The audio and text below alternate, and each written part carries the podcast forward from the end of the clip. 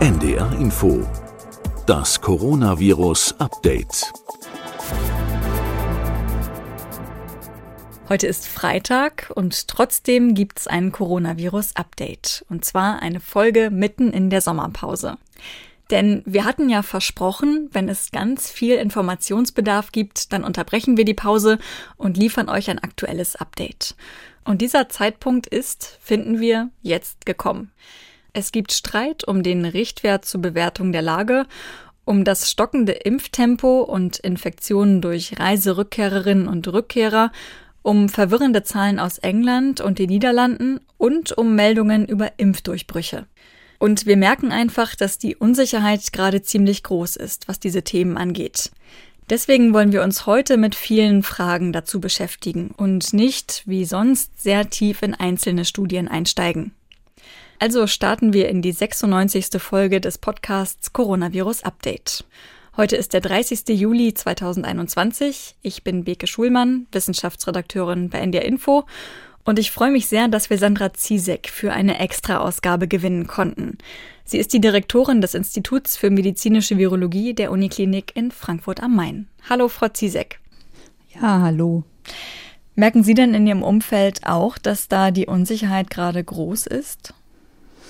Ach, ich würde sagen, es ist nicht anders als sonst. Es gibt viele Fragen und viele Informationen die vielleicht nicht ganz korrekt sind. Ich glaube, viele wünschen sich klare Antworten auf Fragen, wo wir einfach nur Hinweise haben, aber keine klaren Antworten. Und da gibt es verschiedene Themen, die immer wieder hochkommen. Zum Beispiel, soll ich mein jugendliches Kind impfen, ja oder nein? Und ich glaube halt, die Menschen müssen so ein bisschen verstehen und akzeptieren, dass es oft nicht eine klare Ja- oder Nein-Antwort gibt, sondern das immer auch mit Abwägen zu tun hat und man verschiedene Dinge mit einfließen lassen muss. Und das fällt, glaube ich, einfach vielen schwer. Und daher kommt auch die Unsicherheit. Hm. Über die mögliche Impfung von Jugendlichen wollen wir heute auch sprechen, auch wenn es da noch keine klare Antwort geben kann. Auch über einige andere Fragen. Und wir haben uns vor etwas mehr als vier Wochen hier im Podcast zum letzten Mal gehört. Und seitdem ist, muss man ja sagen, leider viel passiert. Die Delta-Variante breitet sich weiter aus und seit Wochen steigt auch die Inzidenz wieder an. Andere europäische Länder sind jetzt schon bei einer Inzidenz von rund 300 Infektionen je 100.000 Einwohner in den letzten sieben Tagen angekommen. Und ich hatte Sie in der letzten Folge vor der Sommerpause gefragt, mit welchem Gefühl Sie in den Sommer gehen. Und Sie haben gesagt, das ist so ein Gefühl von eingeschränkter Freude, weil die Inzidenzzahlen gering waren, aber dabei Delta auf dem Vormarsch war. Wie ist das Gefühl jetzt?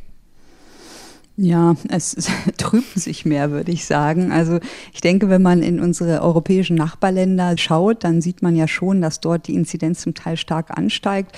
Wir in Deutschland sind noch in einer komfortablen Situation. Es war ein Anstieg, aber im Winter hätten wir über diese Zahlen, die wir jetzt haben, uns sehr gefreut. Das muss man auch dazu sagen. Also die Zahlen sind noch insgesamt niedrig. Mhm. Trotzdem sieht man eindeutig, dass es einen Anstieg gibt. Und ich hoffe, dass wir vermeiden können, dass gerade durch Urlaubsreisen immer mehr Eintragungen an verschiedenen Orten in Deutschland geschehen und dann das außer Kontrolle wieder gerät. Das ist so ein bisschen meine Befürchtung im Moment. Mhm.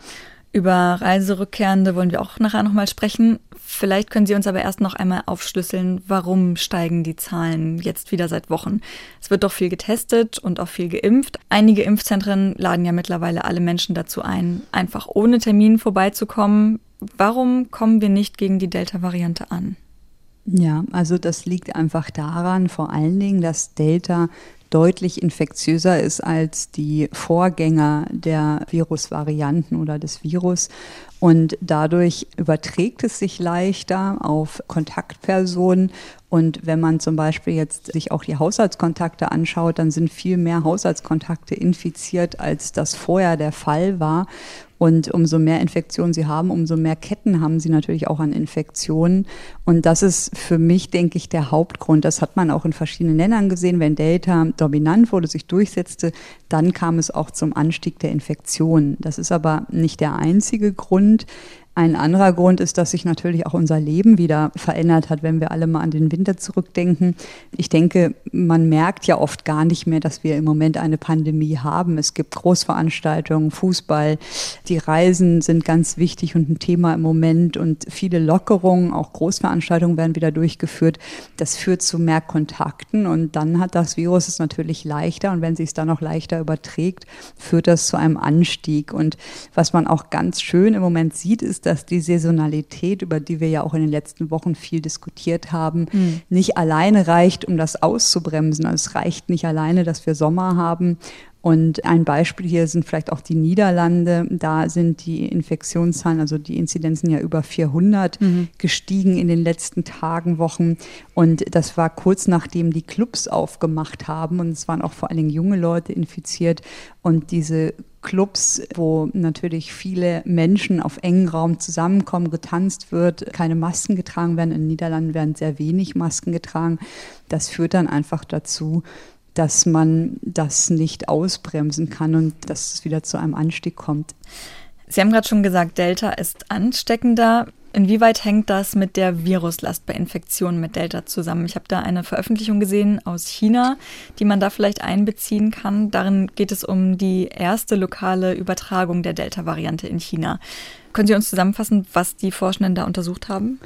Genau, die haben in China insgesamt 167 Infektionen untersucht und haben gesehen, im Vergleich zu dem ursprünglichen Virus, also nicht zu der Alpha-Variante, sondern wirklich zu dem ursprünglichen Virus vor einem Jahr, dass ungefähr tausendfach höhere Viruslasten gefunden wurden im hm. Vergleich. Mhm. Und das ist natürlich ein Grund oder kann ein Grund sein für eine höhere Infektiosität der Delta-Variante und gerade auch in der präsymptomatischen Phase, das heißt, wenn man noch gar nicht merkt, dass man infiziert ist, wenn man dann eine hohe Viruslast hat, führt das dazu, dass man natürlich, wenn man keine AHL-Regeln einhält, sich gut fühlt und unvorsichtig ist, andere anstecken kann. Und mhm. in dem Paper weisen die Kollegen auch nochmal darauf hin, dass gerade bei Data es wichtig ist, dass man rechtzeitig möglichst ohne Zeitverzug eine Quarantäne verhängt, beziehungsweise die Menschen sich in Quarantäne begeben und dass man natürlich auch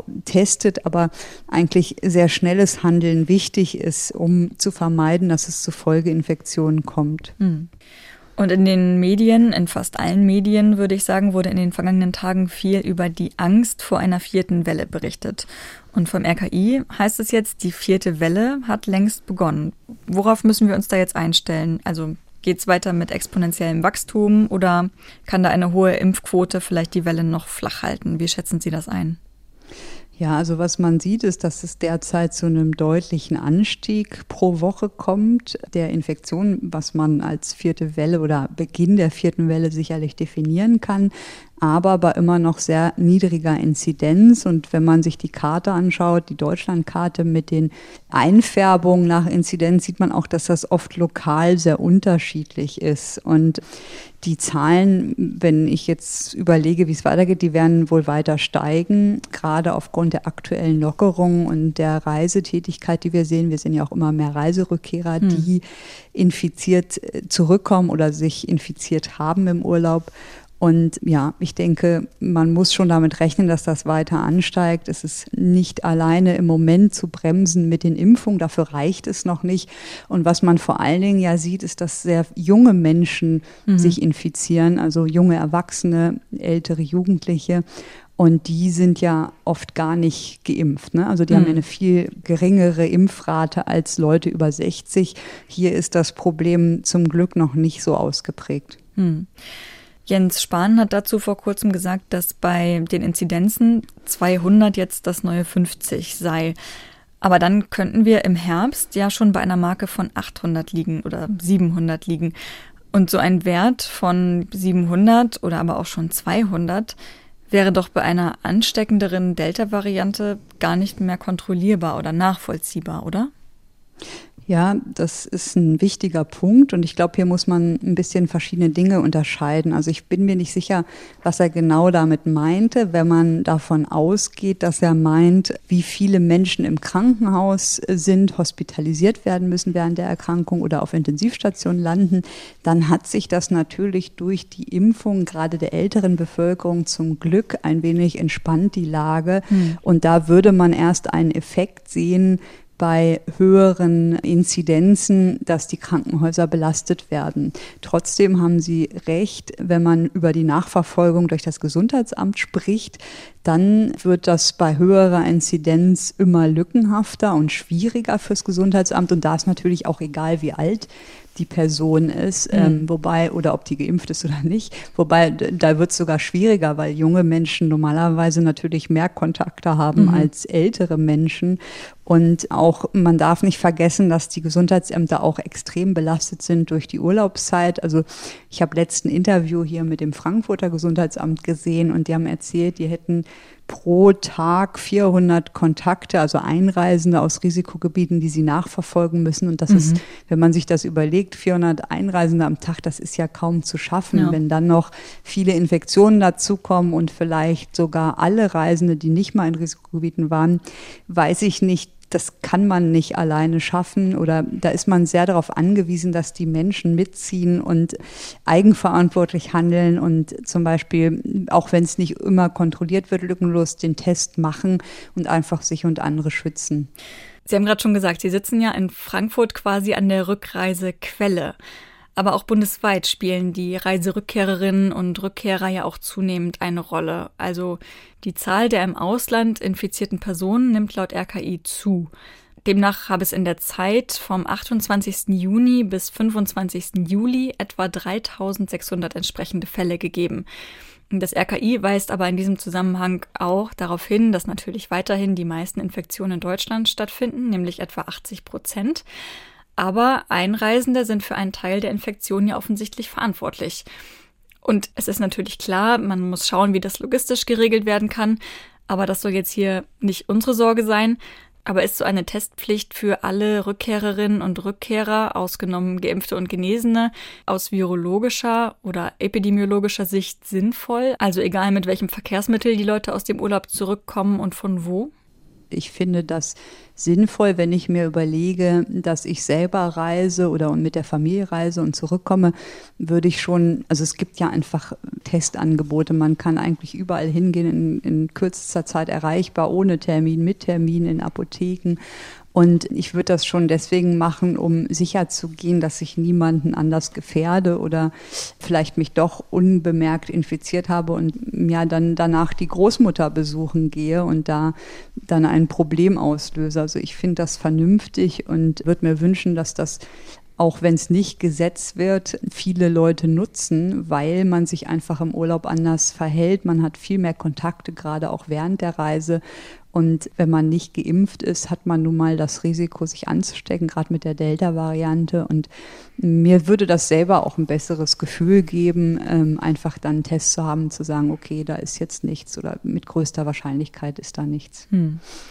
Wir wollen auch gleich nochmal genauer über Impfdurchbrüche sprechen, also Infektionen trotz vollständiger Impfung, die ja auch passieren können. Aber schon einmal vorab, wäre es dann auch sinnvoll, alle in Quarantäne zu schicken, die aus dem Urlaub zurückkommen, beziehungsweise zu testen nach einem Urlaub im Ausland, auch Genesene und Geimpfte? Also hier muss man, glaube ich, unterscheiden, wenn ich als Geimpfte zurückkomme, vollständig Geimpfte und würde Symptome merken, auch nur ganz schwache, irgendwie ein bisschen Husten, Kratzen im Hals, Niesen oder ein bisschen Schnupfen, Kopfschmerzen, dann würde ich es auf jeden Fall empfehlen, weil wir wissen, dass es Impfdurchbrüche gibt. Und dann ja, würde man auch wahrscheinlich lieber eine PCR machen. Und man kann sich nicht 100% sicher sein und sollte sich dann testen lassen, um nicht Dritte zu gefährden.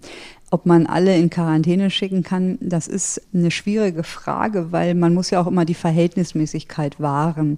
Und ich glaube nicht, dass das mit den Gesetzen durchsetzbar ist, wenn jemand vollständig geimpft ist und das Risiko sich doch um einen großen Teil verringert und nur noch ein Bruchteil ist von einem ungeimpften dass das durchsetzbar ist von unseren Gesetzen und auch der Staat kann uns keine hundertprozentige Sicherheit geben. Und hm. das ist, denke ich, ein Thema, was oft in der Öffentlichkeit oder von Laien oft missverstanden wird, auch bei allen anderen Themen.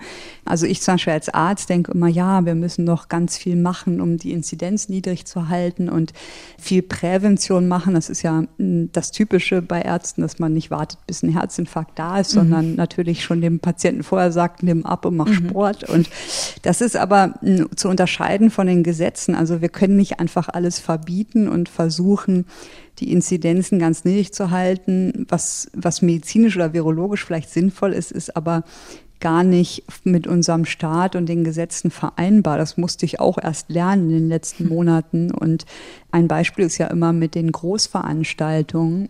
Wenn die Inzidenz sehr niedrig ist und der Veranstalter klagt, dann wird das meistens ja, das haben wir ja schon oft jetzt erlebt, auch von den Gerichten so entschieden, dass die Veranstaltungen stattfinden dürfen. Und deshalb muss man schon auch die Politik sehr gut abwägen, was sie nicht erlauben, weil wenn alles dann kassiert wird von den Gerichten durch Gerichtsurteile, dann führt das zu sehr viel Unverständnis, Unruhe in der Bevölkerung, aber auch sehr viel Arbeit. Und man muss da auch wirklich dann abwägen und immer nicht vergessen, dass es einfach verschiedene Interessen gibt und es einfach eine Verhältnismäßigkeit geben muss. Und das bezieht sich auf sehr viele Bereiche im Moment in dieser Pandemie. Und wie gesagt, das musste ich auch erst lernen, dass es nicht nur diesen Medizinerblick gibt und die Prävention, sondern man einfach auch abwägen muss, inwieweit das noch vereinbar ist mit den gesetzlichen Regelungen. Und bei den ja, Testungen zum Beispiel nach Reise ist es natürlich sinnvoll, die Leute auch aufzuklären und immer wieder wirklich hinzuweisen, dass auch Geimpfte und Genesene sich nochmal infizieren können, hm. dass sie bei leichten Symptomen sich schon testen lassen und dass sie gerade wenn sie ältere oder immunsupprimierte besuchen, auch wenn die geimpft sind, einfach wirklich vorsichtig sind oder dieses Testangebot nutzen. Hm. Sie haben jetzt gerade schon angesprochen, dass wenn Geimpfte Symptome verspüren, dass sie dann eher einen PCR-Test machen sollen. Und dazu passt auch die Frage, die wir immer öfter hier in der Redaktion hören. Bringt ein Antigen-Schnelltest bei Geimpften überhaupt noch etwas? Also zurzeit wird ja immer häufiger berichtet, der Schnelltest könne bei Geimpften versagen. Woran liegt das? Hm. Das ist eine gute Frage, die auch hm, nicht abschließend wirklich systematisch untersucht wurde. Es ist so, dass Delta recht hohe Viruslasten hat bei ungeimpften. Das hatten wir ja eben gesagt, tausendmal höher, was gut ist für den Antigentest, aber natürlich bei Geimpften die Ausscheidung des Virus und die Viruslast generell geringer ist. Und man müsste jetzt mal ausloten, ob das reicht, also wie viele man übersieht und inwieweit sich das aufwiegt, dieser Vorteil der höheren Viruslast von Delta versus die niedrige Viruslast bei Geimpften. Mhm. Man muss sagen, es funktioniert. Also es gibt Geimpfte, die im Antigentest positiv positiv sind. Mhm. Es werden aber sicherlich mehr übersehen als bei ungeimpften. Und eine vergleichende Studie wäre ja sehr hilfreich. Eine Studie kann ich hier noch nennen, die ganz aktuell im New England Journal erschienen ist. Und zwar haben da in Israel eine israelische Gruppe veröffentlicht Impfdurchbrüche bei Krankenhausmitarbeitern. Das waren ungefähr 1500 Leute, die voll geimpft waren und darunter gab es dann 39 Durchbruchsinfektionen und da haben die auch geschaut, was ist mit den Viruslasten. Und interessant war, also das war vor allen Dingen Alpha damals. Mhm. Interessant war, dass 74 Prozent eine hohe Viruslast hatten mit einem CT-Wert unter 30, was eigentlich der Antigentest wenn der Abstrich gut gemacht ist und das ein guter Antigentest ist, erkennen sollte. Aber nur 17 davon, also 59 Prozent von diesen 39, hatten ein positives Ergebnis im Antigentest. Das zeigt, dass der dort doch schwächer ist als bei ungeimpften. Mhm. Gründe können halt sein, dass einfach die nicht so ansteckend auch sind. Ne? Das ist ja. das, was die Studie nicht beantwortet. Vielleicht sind die in dem Moment auch gar nicht infektiös. Und trotzdem, wenn es da Unsicherheiten gibt, ist natürlich eine PCR die genauere Methode und deutlich sensitiver. Hm. Dazu passt auch die Frage, die wir häufiger noch als E-Mail geschickt bekommen, vor allem von Eltern. Die fragen danach, ob sie sich als vollständig geimpfte weiterhin selbst testen sollten. Also Die Eltern bewegt diese Frage, weil sie sich einfach sorgen, dass sie unbemerkt ihre Kinder infizieren können. Wie sehen Sie das? Ist das sinnvoll? Also wenn jemand wirklich leichte Symptome, Befindlichkeitsstörungen hat, Kopfschmerzen, Rachen, Kratzen, Schnupfen, Niesen, dann auf jeden Fall. Wenn jemand Kontakt hatte mit jemandem, der eine Infektion hat, auch auf jeden Fall. Wenn die Inzidenz ganz niedrig ist und man sonst sich auch noch, sage ich mal, an die Regeln hält und zum Beispiel im öffentlichen Nahverkehr eine Maske trägt, was ja auch Pflicht ist, mhm und jetzt nicht übermäßig viel Kontakte hat, dann ist das sicherlich nicht erforderlich, sich jetzt zweimal die Woche oder so zu testen. Mhm. Also man muss sagen, dass Infektionen nach einer vollständigen Impfung oft asymptomatisch verlaufen. Das ist richtig. Es gibt da kein 100 Prozent, aber das ist auch, was ich gerade sagte, es wird nie 100 Prozent Schutz geben hm. und man sollte einfach wirklich bei, bei leichten Beschwerden einfach einen Test machen und oder wenn man natürlich Kontakt hatte. Das halte ich für viel wichtiger als jetzt generell. Hm. Dann hat uns in den vergangenen Tagen noch eine Debatte sehr beschäftigt und da ging es um die Frage, reicht die Sieben-Tage-Inzidenz auch weiterhin als Maßstab für Corona-Maßnahmen? Oder sollten auch andere Faktoren in die Bewertung der Lage mit einbezogen werden? Da gibt es nun einige, die sagen, es sollte zum Beispiel auch auf die Auslastung der Intensivstationen geguckt werden. Einige wollen sich zusätzlich auf den R-Wert stützen. Außerdem sei die Zahl der vollständig Geimpften natürlich wichtig. Wie beurteilen Sie das? Welche Parameter sind wichtig zur Bewertung der Situation? Hm, das ist eine ganz wichtige Frage und ich denke, es ist schon mal gut, dass diese Debatte geführt wird, weil mit immer neuen Erkenntnissen, aber auch immer Änderungen der Bedingungen, wie zum Beispiel immer mehr Geimpften, müssen wir natürlich immer wieder kontrollieren, ist das oder muss die Politik kontrollieren, ist das, was getan wird, gemacht wird oder was für Maßnahmen gelten, noch aktuell? Ist das noch richtig? Ist das angemessen? Das ist auch, was ich eben gesagt habe, was so schwer zu verstehen ist. Und dazu muss man eigentlich immer genau definieren, was ist mein Ziel. Und das geht mir manchmal so ein bisschen verloren in dieser Pandemie. Mhm.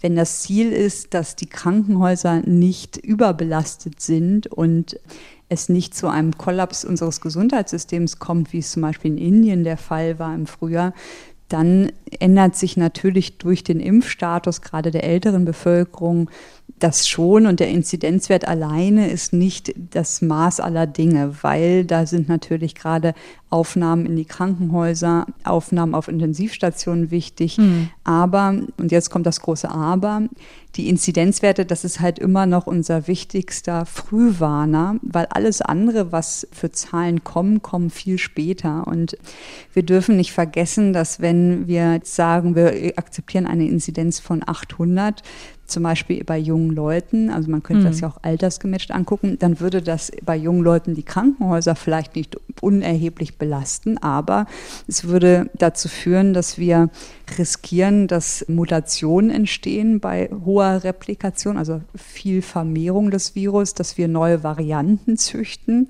Mhm. Und es würde dazu führen, dass viele jüngere Menschen an Long-Covid erkranken und mhm. vielleicht viele Monate im Beruf ausfallen. Und deshalb muss man einfach auch immer schauen, was ich noch wichtig finde, ist zum Beispiel, wie viele Leute sind in Quarantäne. Weil wenn auf einmal ganz viele Lehrer in Quarantäne sind oder andere Berufsgruppen und dann funktioniert unser öffentliches Leben nicht mehr, dann hat man, glaube ich, auch nicht wirklich gewonnen. Genauso müsste man gucken, wie viele Leute sind krankgeschrieben wegen der Erkrankung. Mhm. So eine Zahlen finde ich auch wichtig. Und was natürlich eine große Rolle noch spielt, ist, wie ist die Entwicklung, wie ist der R-Wert? Ne? Sind wir mhm. gerade an einem Anstieg oder befinden wir uns in einem Abfall der Infektionen? Und ich denke, man muss da genau gucken, was als Ziel definiert ist. Also wenn das Ziel definiert ist, das Gesundheitssystem nicht zu überlasten, dann ist die Inzidenz sicherlich nicht der beste oder der einzige Parameter, aber man darf sie auch nicht verpönen und sagen, brauchen wir nicht mehr, weil es der wichtigste Frühwarnmarker ist und weil es natürlich auch die Krankenhausaufnahmen alleine Long-Covid oder Ausfälle im, im Arbeitsleben gar nicht gut abbilden würden. Hm. wenn wir da nochmal auf die Gruppe der Kinder gucken, das ist ja eine Gruppe, die wäre dann bei einer Inzidenz von zum Beispiel 800 ja völlig ungeschützt diesem Geschehen ausgeliefert, oder? Also die sind nicht geimpft, beziehungsweise die wenigsten von ihnen sind geimpft. Und na klar, es gibt selten schwerere Verläufe und seltener müssen sie ins Krankenhaus. Aber wenn sich viele infizieren, dann könnte es ja auch sein, dass auch viele Langzeitschäden davon tragen. Dazu gibt es ja auch noch gar nicht sehr viele Daten, oder? Ja, also es ist korrekt, wobei man darf da jetzt auch nicht zu große Angst schüren. Das, was wir im Moment wissen über Kinderinfektionen, ist, dass sie eher leicht verlaufen und also wirklich schwere Verläufe extrem selten sind, oft bei vorerkrankten Kindern, die sich ja auch, zumindest wenn sie über zwölf sind, jetzt impfen lassen können und dass Long-Covid beschrieben wird, wobei da keine klaren Definitionen überhaupt vorliegen. Und dass es das gibt, möchte ich nochmal betonen, das ist so.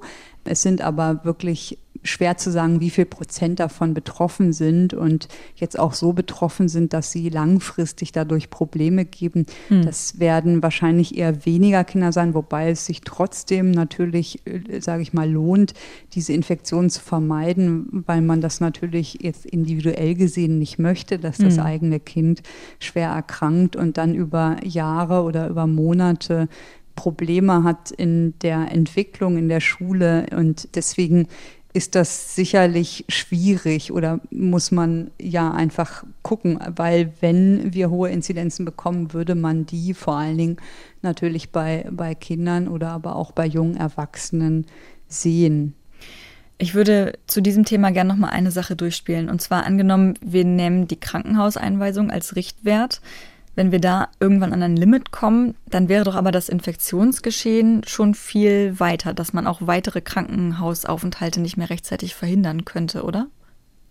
Genau, und was man auch nicht vergessen darf, wenn man jetzt zum Beispiel über hohe Inzidenzen bei Jugendlichen und jungen Erwachsenen redet, führt das nicht direkt zu erhöhten Krankenhausaufenthalten, indirekt schon, weil natürlich die Jungen auch nicht getrennt von den Alten leben. Wir leben ja alle mhm. zusammen. Jeder hat Familie, oft leben Familien oder, oder haben regen Kontakt. Und man sieht ja auch in England, dass die zusammenleben und das Risiko dann auch steigt, dass sich wieder ja, Risikogruppen, ältere und auch immunsupprimierte infizieren wenn die Inzidenz bei den Jungen sehr hoch ist, mhm. weil einfach die Möglichkeit, sich zu infizieren, drastisch ansteigen würde. Also der Kontakt zu dem Virus würde sich natürlich deutlich erhöhen. Also die Wahrscheinlichkeit, dass man jemanden trifft mit Infektionen. Mhm, ja.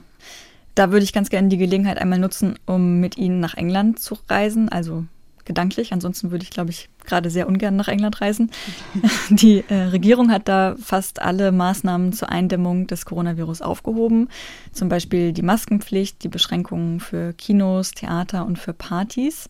Das wurde am 19. Juli, bestimmt nicht von allen Engländerinnen und Engländern, aber doch von einigen als Freedom Day gefeiert. Allerdings, da war ja auch schon vorher die Anzahl der Infektionen und auch der Toten in England wieder gestiegen. Und kurz nach dem Tag der Freiheit waren Hunderttausende per App Aufforderungen in Quarantäne geschickt worden. War das so zu erwarten? Was haben Sie gedacht, als Sie vom Freedom Day gehört haben? Haben Sie diese Konsequenzen erwartet?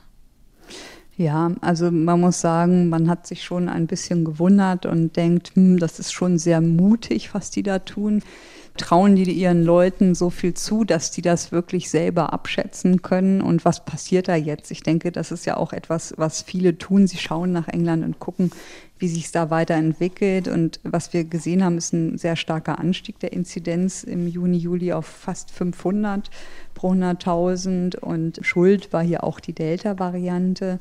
Und obwohl in England schon doch nicht wenige geimpft sind, hm. ist es so, habe ich gelesen, dass äh, von denen, die die Infektion hatten, 61 Prozent Symptome hatten, wenn sie stark positiv sind, also die eine hohe Replikation nachweisbar hatten. Mhm. Und man muss aber auch sagen, dass hier die Konsequenzen im Krankenhaus anders waren als in den anderen Wellen, weniger dramatisch als in den vorherigen Wellen, aber dass trotzdem die Krankenhauseinweisungen und die Todesfälle angestiegen sind, weil mhm. es natürlich auch seltener bei jungen Personen zu schweren Verläufen kommen kann und zu Todesfällen und umso mehr infiziert sind, umso mehr fällt das auf. Mhm. Und weil, was wir eben auch gesagt hatten, sich das nicht komplett entkoppeln lässt. Junge haben auch Kontakt zu Älteren.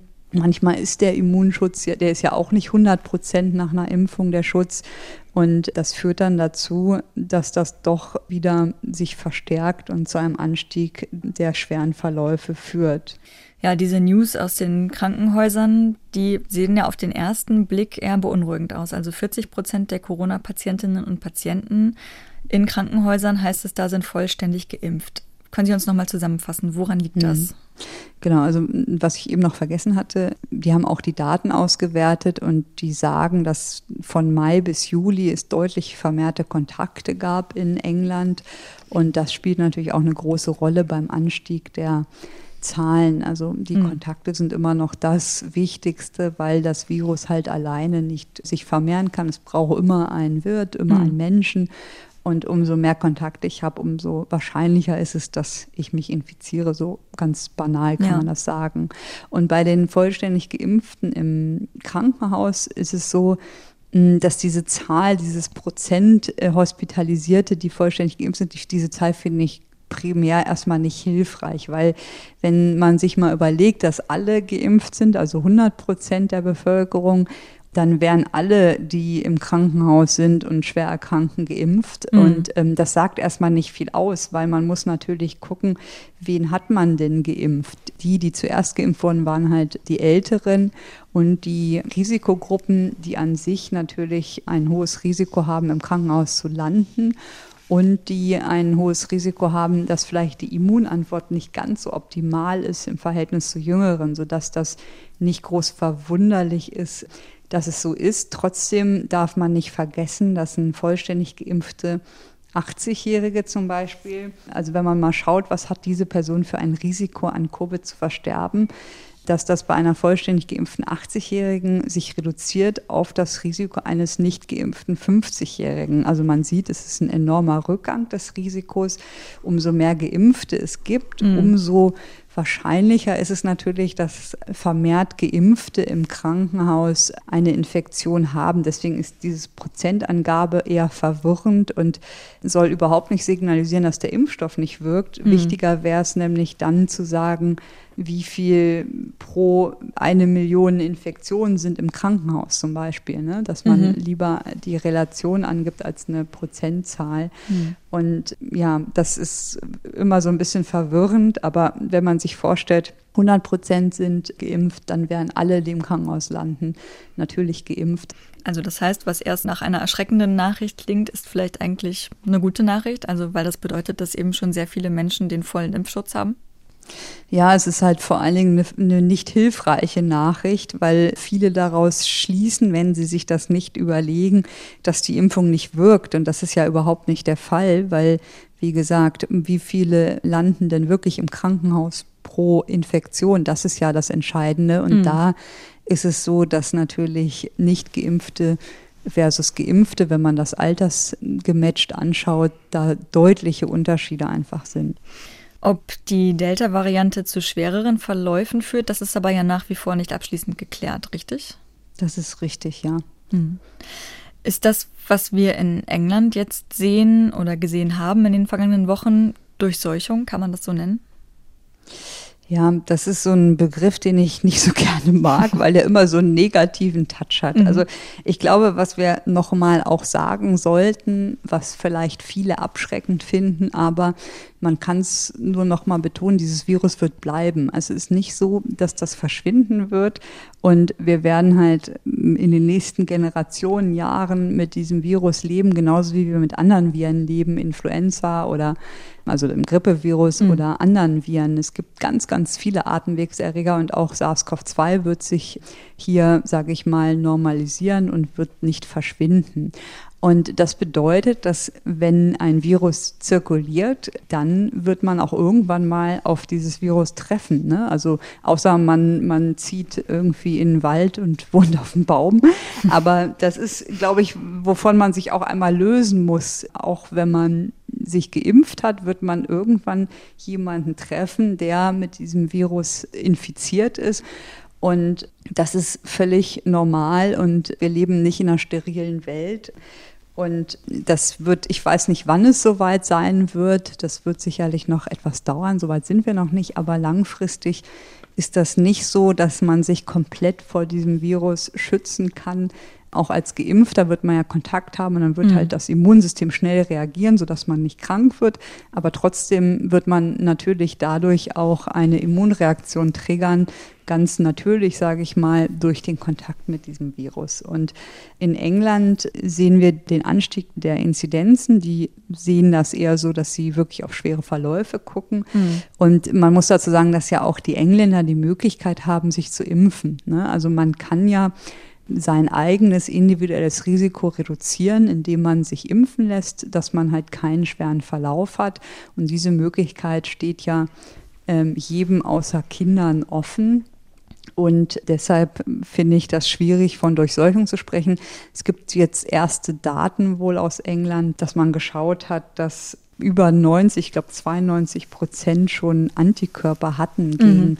das Virus in Wales, war das, glaube ich. Und das spricht schon dafür, dass es zumindest teilweise in, in bestimmten Orten eine gewisse ja, Herdenimmunität, wenn man es so nennen will, eintritt. Genau, in England gehen ja die Infektionen jetzt auch zurück. Ähnlich sieht es in den Niederlanden aus und einige sprechen jetzt auch schon davon, dass zum Beispiel in England die Pandemie überwunden ist. Woran das liegt, ist aber bisher ein Rätsel. Was denken Sie, warum das so ist? Was ist da passiert? Da gibt es ja viele mögliche Gründe, die da in dem Zusammenhang genannt werden. Ja, im Grunde genommen wissen wir das nicht genau, woran das liegt. Ein Grund könnte sein, dass die Infektionen zurückgehen, dass die Fußball-Europameisterschaft ja jetzt länger zurückliegt und die Infektionen, die damit verbunden waren, jetzt auch schon registriert waren. Also es sind auch viele Leute wieder abgereist, die damals zur Europameisterschaft eingereist waren, aber auch dieses Großevent liegt jetzt schon länger zurück. Dann ist ein weiterer Grund, wobei das nicht ganz passt, weil der Anstieg ja auch bei schönem Wetter war, ist, dass hm. natürlich das erleichtert wird, weil vieles draußen stattfindet, wo es einfach weniger Infektionen gibt. Aber ein wichtiger Grund ist natürlich auch das Impfprogramm dass in England ja 88 Prozent schon die erste Impfung haben mhm. und 70 Prozent auch eine zweite. Die sind halt deutlich weiter als wir. Und dass halt auch zum Beispiel in Wales gesehen wurde, dass 92 Prozent schon Antikörper gegen SARS-CoV-2 haben. Das heißt, sie haben es entweder durchgemacht oder sind geimpft. Und bei 92 mhm. Prozent kann man schon davon ausgehen, dass viele Infektionsketten durchbrochen werden oder gar nicht erst entstehen können, weil es einfach so eine hohe Immunität in der Bevölkerung schon gibt. Wie lange das anhält und wann sich das ändert, das kann ich natürlich nicht sagen damit. Hm. Sie haben gerade gesagt, es könnte schon ansatzweise Herdenimmunität vorliegen. Vielleicht äh, müssen wir da erstmal erklären, ob das überhaupt die richtige Bezeichnung ist. Darüber wird über dieses Wort wird ja in den vergangenen Tagen auch viel gestritten. Also was sagen wir? Herdenschutz, Bevölkerungsschutz? Ja, ich finde Bevölkerungsschutz finde ich gut. Das RKI hat ja nun auch eine höhere Prozentzahl als Ziel für diesen Bevölkerungsschutz ausgegeben, nämlich 85 Prozent. Woran liegt das? Ja, ich denke, dass das am Anfang diese 60 Prozent ähm, oder was da genannt wurde oder 66 mhm. Prozent, das war ja eine grobe Schätzung, grob berechnet und es war eine andere Virusvariante. Das darf man nicht vergessen. Und jetzt hat das RKI etwas genauere Berechnungen und Modellierungen vorgenommen, die auch epidemiologischen Bulletin veröffentlicht sind. Für die, die das interessiert, kann man das da nachlesen und haben das für Delta auch angeschaut. Und da Delta infektiöser ist, ist eigentlich klar, dass auch die Impfquote für den Bevölkerungsschutz höher sein muss. Und die geben jetzt an, dass das bei 85 Prozent liegen muss bei den 12- bis 59-Jährigen und ab 60 sogar bei 90 Prozent liegen mhm. sollte. Und wie gesagt, woran liegt es? Einfach daran, dass es eine genauere, feinere Berechnung ist und durch die Delta-Variante. Mhm. Was die Impfquote angeht, sind wir in Deutschland mittlerweile bei 61 Prozent etwa, die mindestens einmal geimpft sind und bei etwa 50 Prozent, die vollständig geimpft sind. Die Geschwindigkeit der Impfung, die scheint ja aber in Deutschland gerade auch schleppender zu werden. Und schon wird darüber diskutiert, ob es eine Impfpflicht geben sollte. Was halten Sie denn von dieser Idee? Naja, also eine Impfpflicht ist ja vor allen Dingen eine politische Debatte. Da hm, habe ich zwar meine persönliche Meinung zu, aber kann da, sage ich mal, jetzt als Fachfrau wenig zu sagen. Ich persönlich finde es immer wichtiger, dass man die Menschen aufklärt, dass man den Menschen es möglich einfach macht, sich zu impfen, dass man die sich nicht eben ganz umständlich anmelden muss oder stundenlang warten muss. Und ich finde es auch schöner, wenn man die Leute durch ein Gespräch oder Aufklärung überzeugen kann, dass es auch für sie selber besser ist, sich impfen zu lassen und natürlich auch für die Gesamtbevölkerung. Und deswegen bin ich eher für Aufklärung und Zugehen auf diese Leute, weil mhm. Pflicht ist, hat immer etwas Negatives und ich hätte auch Sorge, dass wir dann zum Beispiel, wenn wir eine Pflicht hätten in Alten- und Pflegeheimen, dass wir wichtige Arbeitskräfte verlieren, weil die dann sagen, also wenn ich mich jetzt noch impfen lassen muss, dann mache ich halt einen anderen Job und gehe. Mhm. Das wäre natürlich eine Katastrophe, weil dort die Stellen natürlich eh knapp sind oder knapp besetzt sind. Und deswegen würde ich, bevor ich so einen Schritt gehe, auf jeden Fall erstmal doch versuchen, auf diese ja, Menschen, die noch Sorgen oder Skepsis haben, besser zuzugehen. Hm. In diesem Zusammenhang würde ich ganz gerne auch noch mal eines der unangenehmeren Themen ansprechen. Wir haben das gerade schon angerissen, die sogenannten Impfdurchbrüche, also Infektionen von vollständig Geimpften. Dazu gibt es Zahlen vom RKI, nämlich zwischen Februar und Mitte Juli 2021 waren von den symptomatisch Erkrankten 0,6 Prozent vollständig geimpft. Und von den Menschen, die ins Krankenhaus kamen, waren 0,4 Prozent vollständig geimpft. Dass es überhaupt Impfdurchbrüche gibt, klingt ja erstmal sehr beunruhigend. Wie sehen Sie das? Ist das Grund zur Sorge? Nee, damit haben wir eigentlich immer gerechnet, weil, wie gesagt, der Schutz ist ja nicht 100 Prozent und Manche sprechen nicht auf die Impfung an, manchmal lässt es einfach nach nach einer gewissen Zeit und es gibt fast nie in der Medizin 100 Prozent und absolute Sicherheit und damit haben wir, wie gesagt, immer gerechnet. Die Frage ist ja nur, was passiert mit diesen Menschen? Sind die vielleicht infiziert, aber werden nicht schwer krank, versterben nicht? Ist es einfach dann, sage ich mal, eine banale Erkältung? Das sind die wichtigen Fragen, die ja auch noch untersucht werden. Mhm. Und da möchte ich auch nochmal auf dieses New England Journal Paper, was ich eben schon erwähnt habe, zurückgehen auf die Krankenhausmitarbeiter aus Israel. Hier hat man bei diesen Impfdurchbrüchen gesehen von den 39, dass die meisten mild waren oder sogar asymptomatisch und dass jetzt keiner schwer erkrankt war. Allerdings, und das ist ein großes Aber in dieser Studie, hatten 19 Prozent dieser Personen, also fast jeder fünfte, hatte über sechs Wochen Symptome mhm. Im Sinne eines Long-Covids. Und das ist natürlich etwas, was man weiter in anderen Studien untersuchen muss. Also da hatten, das war definiert als Geruchsverlust, dass sie müde waren oder Dyspnoe hatten. Das heißt, dass auch die Impfung nicht geschützt hat bei einer Infektion vor diesen längeren Symptomen über sechs Wochen. Und das muss man jetzt natürlich noch in anderen Kollektiven, in anderen Studien sich genau anschauen. Es scheint aber vor allen Dingen einen sicheren Schutz zu geben vor schweren Verläufen, vor Hospitalisierung und vor dem Tod. Mhm. Und diese Prozentzahl der Impfdurchbrüche ist ja sehr gering, aber die Inzidenz bei uns in Deutschland ist ja auch gerade noch einigermaßen niedrig. Ist das dann damit überhaupt aussagekräftig? Also gäbe es mehr Impfdurchbrüche prozentual bei höheren Infektionszahlen? Ja, das ist eine sehr gute Frage. Also im Moment ist ja einfach bei geringer Inzidenz die Wahrscheinlichkeit, dass ich jemanden treffe, mhm. wenn ich in die Stadt gehe oder ins Restaurant gehe, der positiv ist, gering. Genau. Und wenn die Inzidenz 200, 400, 800 ist, ist die Wahrscheinlichkeit, dass ich jemanden treffe, wenn ich unter Menschen gehe, viel, viel höher. Und ich würde, ich weiß es nicht, aber ich würde persönlich davon ausgehen, dass dann auch mehr Impfdurchbrüche zu sehen sind, weil das natürlich komplett korreliert. Ne? Je häufiger ich Kontakt habe, umso häufiger führt das dazu, dass man ja einfach sich infizieren kann. Die Wahrscheinlichkeit steigt und auch Geimpfte können natürlich mit dem Virus in Kontakt kommen. Das ist, was wir auch gerade schon gesagt haben. Es geht ja nicht mehr weg. Das wird die mhm. nächsten Jahre wahrscheinlich mehrmals passieren. Und Ziel ist ja, dass dann möglichst das Immunsystem schnell anspringt und nur zu einer ganz leichten und kurzen Infektion führt und dann danach natürlich wieder ein Antikörperbooster stattgefunden hat, sodass man wieder gut geschützt ist. Ich finde die Frage sehr interessant, ist wahrscheinlich so noch nicht untersucht, aber ich vermute auch, dass das natürlich eine Rolle spielt. Also die Wahrscheinlichkeit, jemanden zu treffen und dann auch mehr Impfdurchbrüche zu sehen sind. Und umso länger die Erstimpfung her ist, umso wahrscheinlicher wird das wahrscheinlich auch sein. Hm. Wie sieht es denn mit der Datenlage zur Wirksamkeit der Impfstoffe gegen die Delta-Variante aus? Also es gibt immer mal wieder neue Zahlen aus Israel, die da beunruhigend sind über die Wirksamkeit von BioNTech. Sind die aussagekräftig? Kann man dazu schon irgendwas sagen?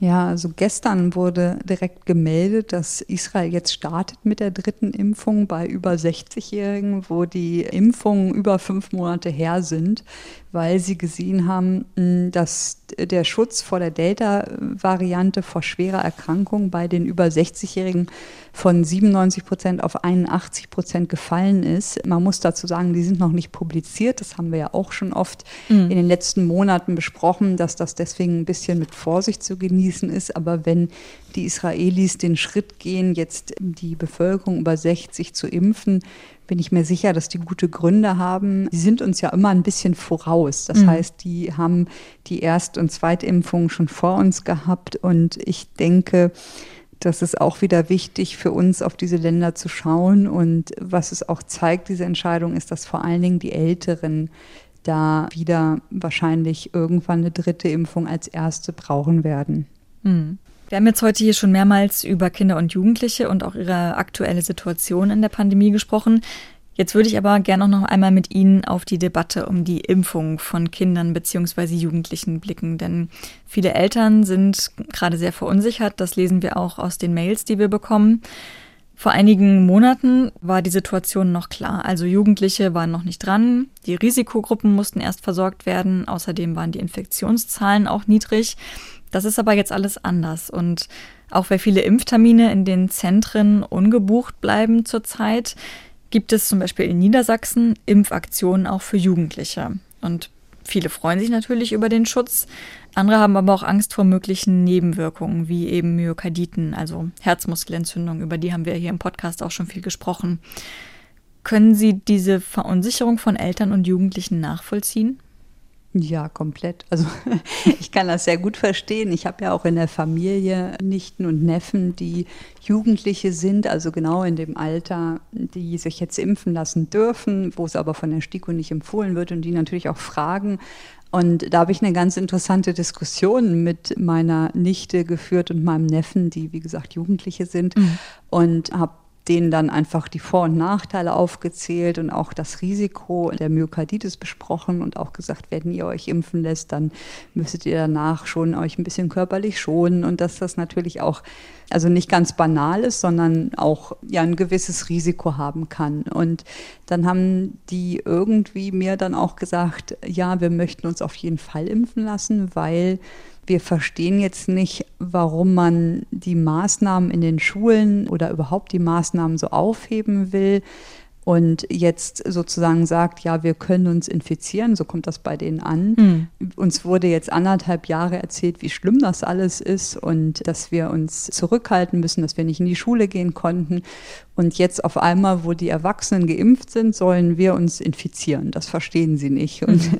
das habe ich nie so gesehen, aber aus der Sicht dieser Jugendlichen kann ich das total verstehen. Die haben halt wirklich sich Monate anhören müssen und auch in der Presse gelesen, diese ganzen Unsicherheiten von Long-Covid, irgendwelche wirklich extremen Geschichten. Mhm. Und dass man denen jetzt einfach sagt, jetzt ist alles egal, jetzt kannst du dich infizieren, das ist nicht okay. Und das ist, denke ich mal, etwas, was man mit älteren Kindern, also mit Jugendlichen, sehr gut diskutieren kann und auch besprechen sollte. Und ich finde, über das Thema Kinderimpfung hat die Christina Berndt von der Süddeutschen Zeitung einen ganz schönen Artikel oder Kommentar geschrieben, ich glaube vor ein, zwei Wochen. Der drückt so ein bisschen auch aus, was ich denke. Ich denke, es ist halt so, dass es kein richtig und kein falsch gibt, kein Ja, kein Nein und dass das wirklich jeder für sich auch selber so ein bisschen entscheiden muss und nicht die Verantwortung komplett abgeben kann. Ich glaube, viele möchten so einen Freifahrtschein haben von mhm. der STIKO, die aber bestimmte Beweggründe und bestimmte Kriterien berücksichtigen muss. Und ich glaube, sie schreibt in dem Kommentar auch ganz schön, man kann sich halt falsch entscheiden, sowohl wenn man sich für die Impfung entscheidet, als auch für mhm. die Infektion. Ich glaube, wichtig ist, dass die Menschen verstehen, dass das Virus nicht verschwindet, dass man, wenn man sich nicht impfen lässt, irgendwann Kontakt zu dem Virus haben wird und irgendwann auch eine Infektion haben wird. Ob das jetzt in dieser Saison ist oder erst in ein, zwei Jahren, das weiß man natürlich nicht und dass sowohl die Infektion ein gewisses Risiko hat, auch wenn das sehr gering ist, als auch die Impfung in ganz seltenen Fällen eben doch Risiken haben kann im Sinne dieser Myokarditis. Und deswegen ist es auch ganz wichtig, wie man sich selber dabei fühlt. Also mh, hm, zum Beispiel das Gespräch zurückzukommen mit den Jugendlichen.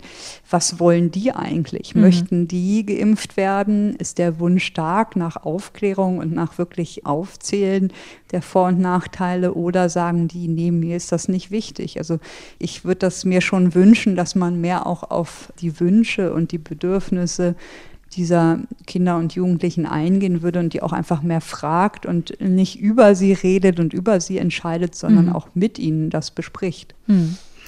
Welche Vor- und Nachteile haben Sie denn Ihrer Nichte und Ihrem Neffen berichtet? Also Myokarditis wahrscheinlich. Genau, also gerade bei dem Neffen natürlich, ne, der sehr sportlich aktiv ist, beide hätten dann natürlich ein gewisses Myokarditis-Risiko. Da gibt es jetzt auch ein neues Preprint aus den USA, wo man mal geschaut hat zwischen den 12- bis 17-jährigen Jungen, wie hoch das ist. Da wurde es mit sechsmal höheres Risiko angegeben, wobei man da einschränkend sagen muss, es war eine sehr kleine Fallzahl und die Myokarditis kann auch unterdiagnostiziert sein. Man sollte halt schon sich danach auch körperlich schon nach der Impfung und jetzt vielleicht nicht gerade einen Extremsporturlaub danach planen. Mhm. Und man weiß ja auch noch nicht, ob vielleicht die Impfabstände, wenn man die erweitert, das Risiko geringer ist. Mhm. Und welcher Abstand ist da günstig Ihrer Meinung nach? Also dazu gibt es einfach noch keine verlässlichen Daten, auf die ich mich beziehen kann. Ich würde auf jeden Fall in, im Rahmen der Zulassung bleiben und eher nicht zu kurz den Abstand nehmen wegen diesem Myokarditis-Risiko, weil das war ja mal spekuliert, dass in den USA das aufgetreten war, weil die nach drei Wochen die zweite Impfung machen. Das ist, wie gesagt, aber wirklich eine reine Spekulation und nicht bewiesen.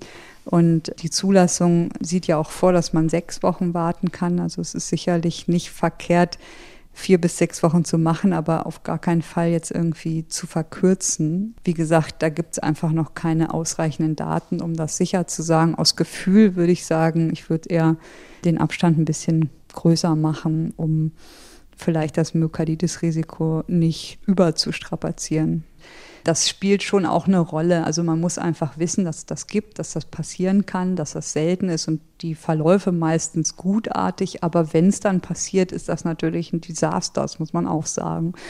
Und auf der anderen Seite mit der Infektion muss man halt sagen, dass die in der Regel leicht verlaufen, auch nicht anders als andere Viruserkrankungen bei den Kindern, aber dass es dort auch schwere Verläufe geben kann oder halt auch ja längere Probleme geben kann im Sinne, also gerade bei Jugendlichen, im Sinne von diesen Long-Covid-Beschwerden mhm. und äh, Fatigue. Und das muss man halt auch gegeneinander abwägen. Und dann spielen natürlich auch ja, Lebensbedingungen eine Rolle. Habe ich viel Kontakte?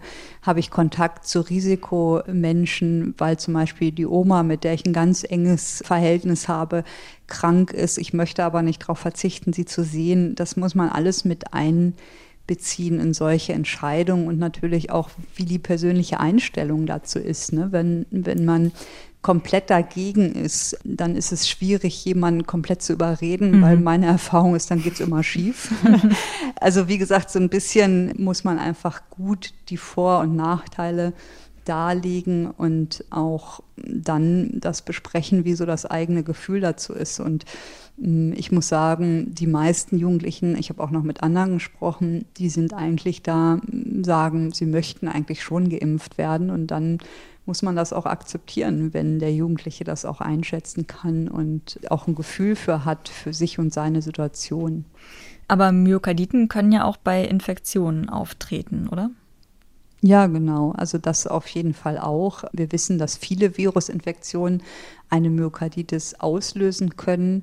Und da gibt es aber ja, die, die Studien sind nicht genau vergleichbar. Es gibt Studien über Covid-19 und der Häufigkeit von Myokarditis, wo jeder Patient dann ein MRT, also ein Kernspin bekommen hat des Herzens und das ist sehr, sehr sensitiv. Da sehen Sie kleinste Veränderungen und da waren die Zahlen schon sehr hoch von Veränderungen.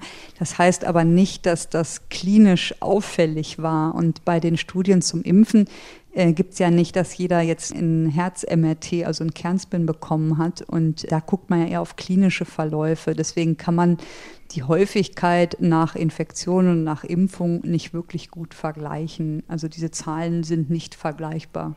Hm. Was vielleicht noch wichtig ist in dem Zusammenhang, ist, dass auch ein weiteres Preprint erschienen ist mit Sicherheitsdaten für BioNTech. Das waren ja in den ursprünglichen Studien waren das nur zwei Monate, also die Sicherheitsdaten über zwei Monate und jetzt liegen sechs Monate vor.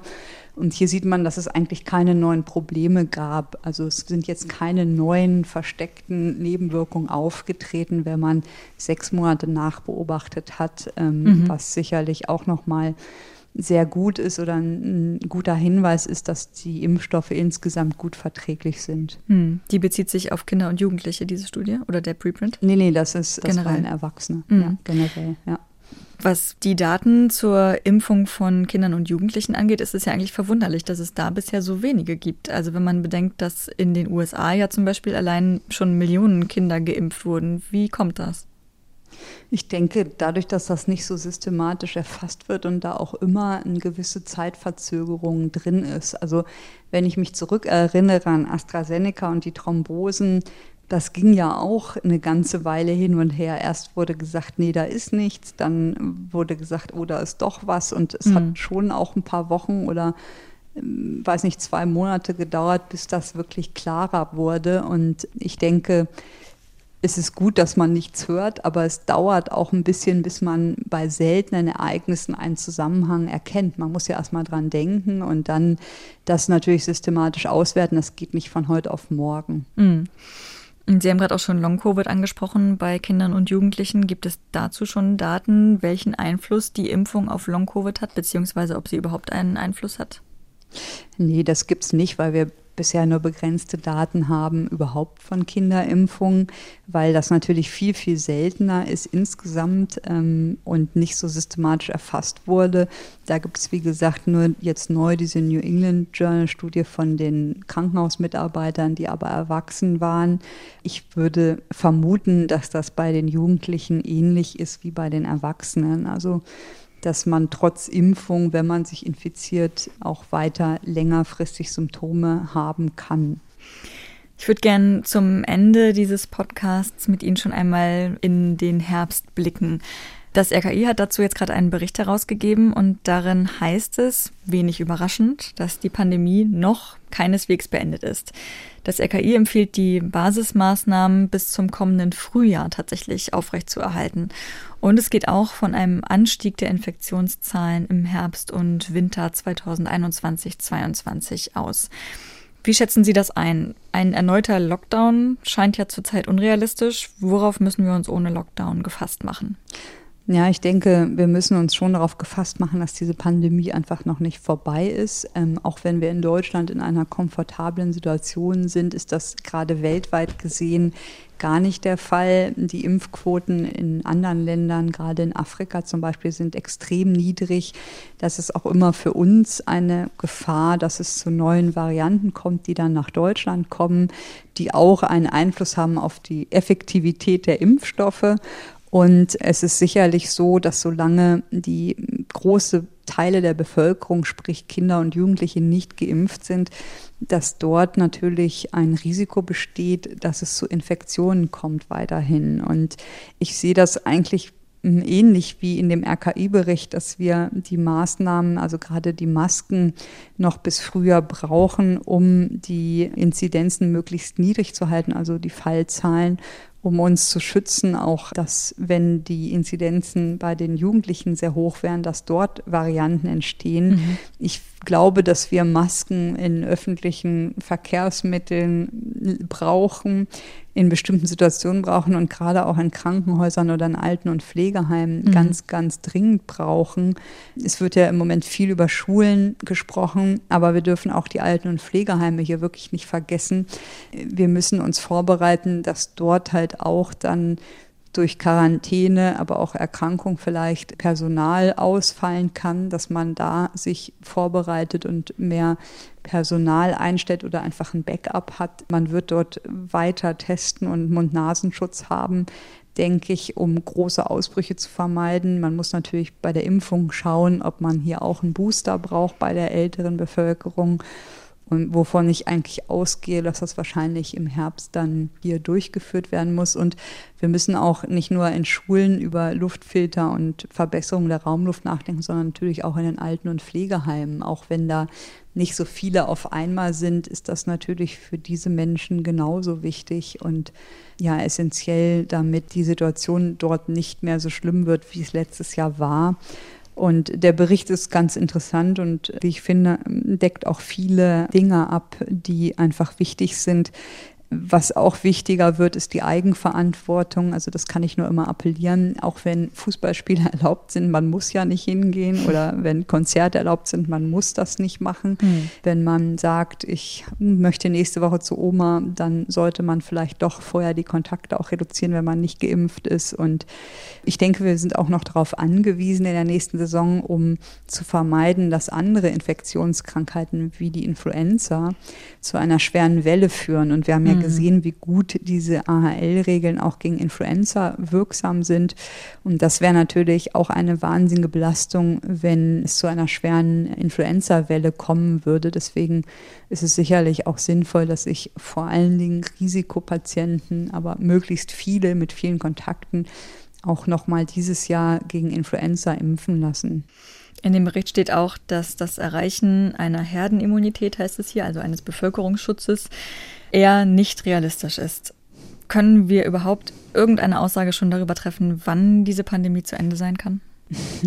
Ich sage immer so schön, die Pandemie ist beendet, wenn sie weltweit beendet ist. Das ist leider so. Also mhm. das darf man nicht immer so auf Deutschland sehen. Wir sind wirklich in einer komfortablen Situation. Es wird immer weniger unseren Alltag bestimmen. Wir werden normaler leben können.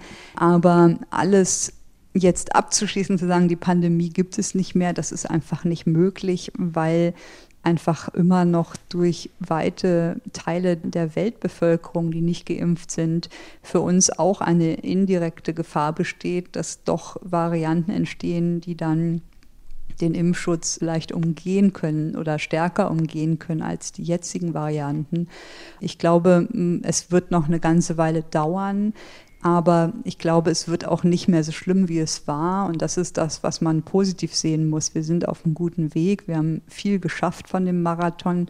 Und ich denke, es wird besser werden. Und ich bin froh, wenn wir es schaffen, als Gesellschaft uns zu einigen, dass die Infektionszahlen niedrig bleiben, bis wirklich jeder die Möglichkeit hatte, sich zu impfen und zu schützen. Und dazu gehören natürlich auch gerade die Kinder, dass einfach die Möglichkeit gibt, diese zu impfen, weil es immer noch das Problem ist, dass es natürlich unter zwölf bisher gar kein Angebot gibt oder kein Impfstoff, der bisher zugelassen ist. Hm was im Herbst auf uns zukommt und welche neuen Daten, Studien und Ereignisse wichtig sind. Darum geht es hier im Podcast natürlich auch wieder in der nächsten Folge nach der Sommerpause am 7. September. Haben Sie vielen Dank, Frau Zizek, dass Sie sich heute außer der Reihe so spontan für uns Zeit genommen haben, für die vielen Infos und Einschätzungen. Vielen Dank. Ja, danke auch. Tschüss. Am Dienstag geht es dann weiter mit unseren Sonderfolgen Coronavirus Kompakt. Da klären wir auch mit Sandra Ziesek, was wir eigentlich schon wissen über das Virus, die Krankheit und die Impfung. Also gern auch weitersagen, weiterverteilen an alle, die ihr kennt, denn wir finden, Information ist und bleibt einfach echt wichtig in dieser Pandemie. Und auch nach dieser aktuellen Folge möchte ich euch gerne einen Podcast-Tipp mit auf den Weg geben. Und zwar explizit einen für alle, die mal was anderes, was Positives hören möchten, sich vielleicht auch mal von ihren persönlichen Sorgen ablenken wollen. Sehr gut geeignet ist da, finde ich, dieser Podcast. Der Sportschau Olympia Podcast, direkt aus Tokio. 8日目7月30日金曜日 Tag 8 Freitag 30. Juli mit Moritz. Unser Sportschau Olympia Podcast ist wirklich was Besonderes. Es geht nicht nur um Rekorde und Medaillen. Die Hosts nehmen uns richtig mit nach Tokio und erzählen ganz persönlich von ihren Begegnungen und von ihren Eindrücken. Also es hat mir wirklich gut gefallen da drin. Also es ist angenehm temperiert, so 22, 23 Grad würde ich sagen. Und dann kommt man raus aus der Halle, wusch, gut 30 Grad und jetzt sitze ich hier im Bus, der gefühlt 12 Grad hat. Und also das ist für den Körper aber eine große Herausforderung. Und während der ganzen Aufregung ist was passiert. Ich habe einen Anruf bekommen von der Doppel-Olympiasiegerin im Dressurreiten, Jessica von Bredow-Werndl. Also während ich im Bus bin, wartet sie auf ihren Airbus nach Hause. Hallo Jessica. Hallo, ich freue mich. Ja, ich freue mich auch und es ist immer ein, ein Genuss, dich zu hören, wenn ich das sagen darf. Es gibt wenige Menschen, die ich kenne, die so durch die Lautsprecher strahlen wie du. Ich nehme an, das ist jetzt durch deinen Doppel-Olympiasieg noch ein bisschen stärker geworden, der Eindruck? Äh, das weiß ich nicht, aber ich, ich bin überglücklich auf jeden Fall und ich denke, man hört es und fühlt es auf jeden Fall. Der Sportschau Olympia Podcast, direkt aus Tokio. Also es sind ganz besondere Interviews im Podcast, die man sonst so nicht hört. Zum Beispiel haben wir gerade gehört Dressurreiterin Jessica von Bredow-Werndl, die spricht mit Host Moritz Kassalet vom Flughafen aus. Fußballer Max Kruse erzählt, wie es zu seinem Heiratsantrag vor Kameras kam. Die Kanutin Ricarda Funk schwärmt von Harry Potter und Radprofi Simon Geschke meldet sich aus dem Quarantänehotel. Der Sportschau Olympia Podcast vermittelt echt schön die Begeisterung der Sportlerinnen und Sportler. Hört da unbedingt mal rein. Den Podcast gibt's unter anderem in der ARD Audiothek, der Audio-App der ARD. Einfach kostenlos in eurem App Store runterladen. Für diese Folge bleibt mir noch Danke zu sagen bei Katharina Mahnholz für die Redaktion und Christoph van der Werf für die Technik. Mein Name ist Beke Schulmann. Ich sage auch euch vielen Dank fürs Zuhören und wünsche euch einen schönen restlichen Sommer. Bis bald. Tschüss. Das Coronavirus Update. Ein Podcast von NDR Info.